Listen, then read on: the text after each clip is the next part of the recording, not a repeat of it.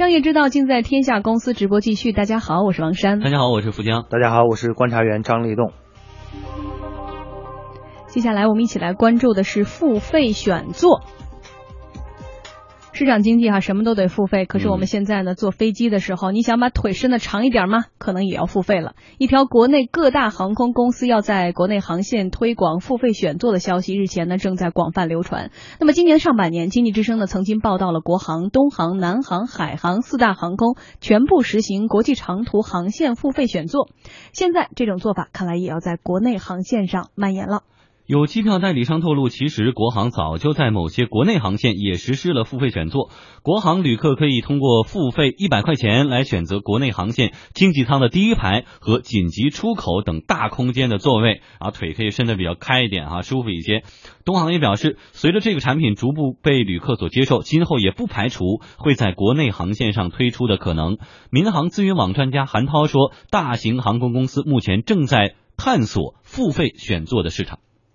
现在航空公司也对于国资委提出来一个叫做提职降贷的要求。提高直销的比例，降低代理费，那还有就是提升整个的营运的收入。那么这个也是航空公司急于要去产生的一个效果。那么通过这些效果呢，来去看看市场的一个接受度。还有一个原因就是说，其实国外有很多航空公司在国内航线上，当然也有这种产品。那现在的国内的航空公司呢，无非就是个效仿，试一下看看我们在国内是否也可以这么做。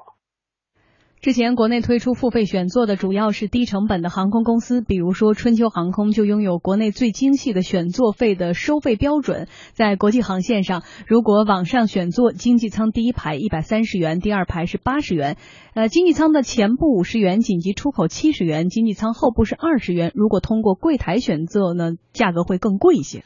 从去年开始，大型航空公司也开始在座位上收钱了，而且范围不断扩大。对此，消费者反应不一，有人比较赞同，这而说某些座位就给自己上下飞机带来很多方便，可能多花个三五十块钱，然后整个的时候腿你还可以搭起来，整个旅程当中就很舒服哈。但是也有人不赞同。就因为花钱就能选座，那如果自己一家五口人本来是可以让别人给安排到一起，而现在都被大家把座位买走了，可能就得给隔开了，一家人不能坐在一起。一位航空业内人士说：“其实这件事情不值得大惊小怪。其实现在只要是法无禁止、可试行一下，没有什么特别的大惊小怪的。航空公司它参与市场竞争的主体，而且呢，一个新生事物刚出来的时候，一定会有一些争议。”如果确实有不合理的地方呢，比如说市场对它不认可，我相信呢企业它也会慢慢的去改正。如果它有合理的地方，有市场又没有违反法律的话，没有违反规则的话，那么就是能够生长下去，就能够发展起来。现在呢，大部分的航空公司推出的付费选座呢，都是经济舱的第一排以及紧急出口位置。今后是否会有更多的座位加入到不掏钱就难选到的行列呢？有人猜测，经济舱第二排到第十排的可能性最大，这个区域飞机的颠簸晃动是影响较小，而且下机呢比较方便。目前，国航在多条国际航线上，经济舱第二排到第十排已经被纳入到付费选座的范围，收费一百块钱。这件事情如果继续发展下去，以后所有靠窗和所有靠过道的座位都可能被纳入择位费的范围内吗？民航资源网专家韩涛认为，这不太可能。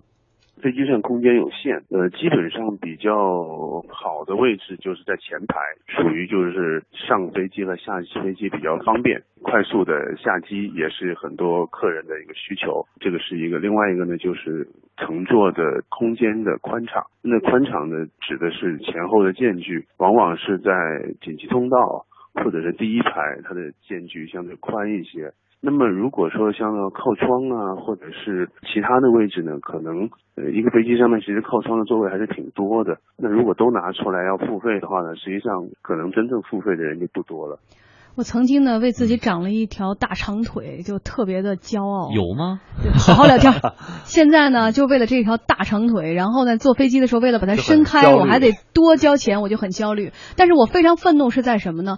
国外为座位费、为前后排、为紧急出口，很多时候有些地方来付费是廉价航空公司，它本来机票非常便宜，所以你什么要个毯子呀、喝杯水呀，你这这这掏钱，大家就能理解。你国航很多时候票价卖的是吧？回到。的兰州一千来块钱，对，我应该有了所有的这些可以享用的公平权，它是一个公共资源。然后呢，我现在又为了坐第二排到第十排，我坐个第十排我还要多交好几十块钱，我坐个第十排我有什么好骄傲的？所以这里面就需要看这个市场的一个反馈啊。当然这件事情本身呢，用这个我们呃公司就从这个航空公司角度来说，当然有冠冕堂皇的这个表达了，说因为需求细化了，对，啊，资源有限嘛，对，资源有限啊。另外呢，实际上它本质是什么呢？是航空公司实际上它现在确实面临到了一些经营的运营的压力。那运营压力的这种情况下，它的所谓的精耕细作，就是说我要在不同的环节去寻找一些能够增值或者说增加价值的，通过。看似这个市场竞争的方式，对吧？付费，你你你不付费，那你就做那个比较差的做；你付费呢，做好一点的做。那这种方式呢，来进行一个呃二次的销售。实际上，它座位进行了二次销售，对吧？本来我这个机票就是含有一个座位的，对。但是我现在为了选择更就是所谓的我进行了选座的话，那我还要再交一次钱。那这个呢？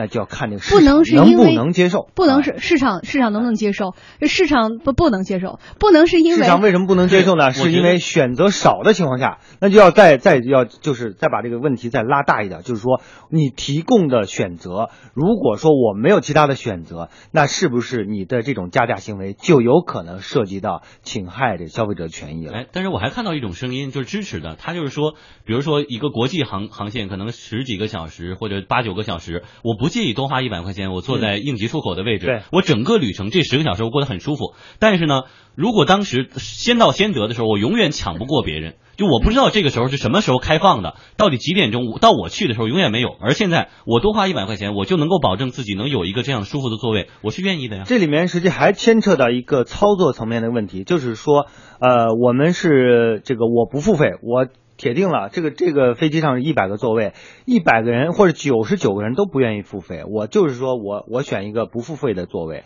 那这样的话你这个就卖不出去了，对吧？你你你付费的情况下，怎么谁谁来卖呢？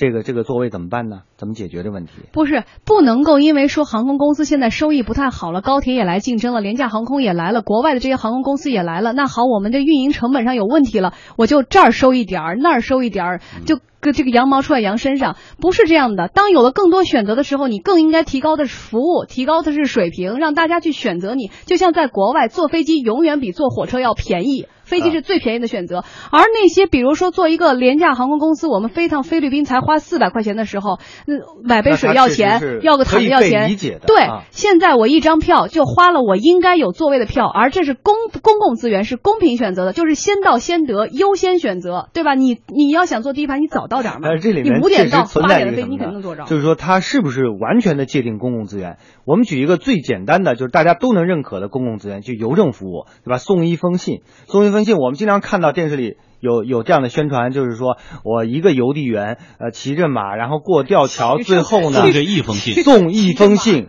然后呢，这封信的邮资实际上还是比如说。就是八毛或者几毛钱、两毛钱，或者是一块钱，现在涨价了，对吧？那这个和在城里寄一封邮件的这个价格实际上是一样的。那这个叫的是公共普遍服务。那普遍服务的情况下，你不能说因为我的投入了一个邮递员专门去给你送一封信，然后就赚你一块钱吗？对吧？而且赚不到一块钱啊，这是公共服务。但是呢，在商业服务的过程中，是不是呃适当的用价格来调整？还是没有引入合理的竞争？有律师就说啊，机票这个款项付完之后再收取这个区域选择费，其实是在变相提高机票的价格。民航法专家张启怀说，付费选座涉嫌侵犯了旅客的相关权益。因为我选好位置，你给我的这个多交钱，这是可以的。但是呢，机上的座位它是有限的，你比如说一百个座位。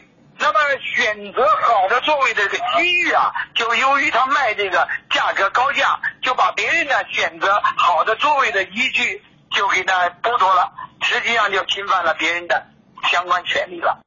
民航资源网专家韩涛表示不能认同这个观点。这个应该不算，其实这个跟订酒店、订机票是一样的。比如说你在春运呢或者旺季的时候。